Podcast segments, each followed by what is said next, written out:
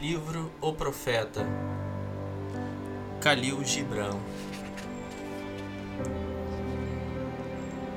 Capítulo 2 Então Almitra tomou a palavra novamente e disse: E sobre o casamento, mestre? E ele respondeu com as seguintes palavras: Vós nascestes unidos e unidos permanecereis eternamente. Vós estareis juntos quando as asas da morte apagarem vossos dias.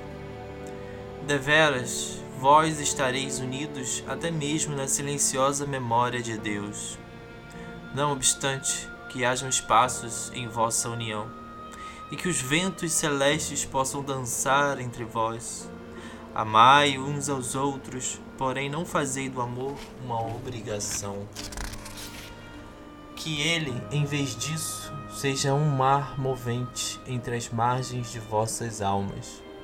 Enchei os cálices um dos outros, mas não bebei do cálice alheio.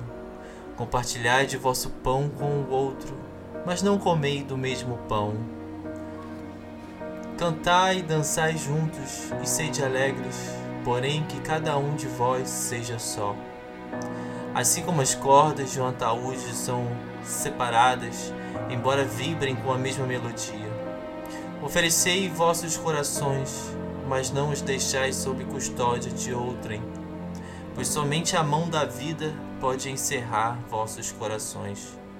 E ficai juntos, embora não demasiadamente próximos, pois os pilares do templo mantêm-se separados, e o carvalho cipestre não crescem à sombra um do outro.